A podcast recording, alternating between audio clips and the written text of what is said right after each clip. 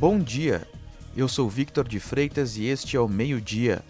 Acompanhe a partir de agora as principais notícias desta terça-feira, 11 de maio.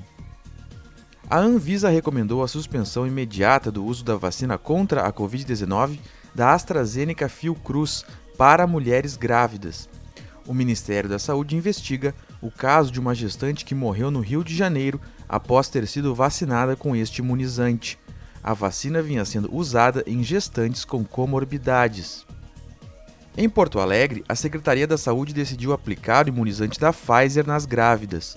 A aplicação ocorre nas unidades de saúde IAPI, Santa Marta, Santa Cecília e Modelo. Nos municípios do interior do estado, como não há Coronavac nem para a aplicação da segunda, a imunização de gestantes pode acabar sendo suspensa. Uma mulher de 79 anos morreu após um acidente entre um carro e uma caminhonete. A colisão ocorreu por volta das 7 horas da manhã na BR-386 em Canoas, na região metropolitana. Outras três pessoas foram encaminhadas para o hospital de pronto-socorro do município. A reação do governo de Israel a confrontos entre policiais e manifestantes palestinos em Jerusalém na segunda-feira provocou a morte de ao menos 20 pessoas na faixa de Gaza.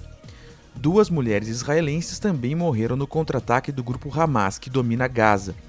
Ao menos 700 pessoas ficaram feridas na escalada da tensão.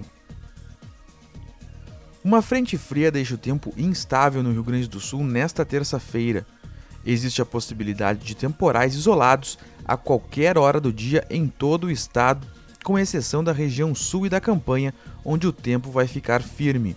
As temperaturas seguem baixas, máxima de 12 graus em Caxias do Sul.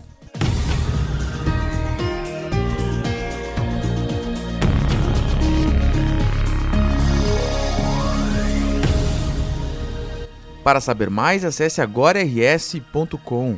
Acompanhe arroba agora no RS no Instagram e no Twitter. Obrigado pela sua companhia e até amanhã.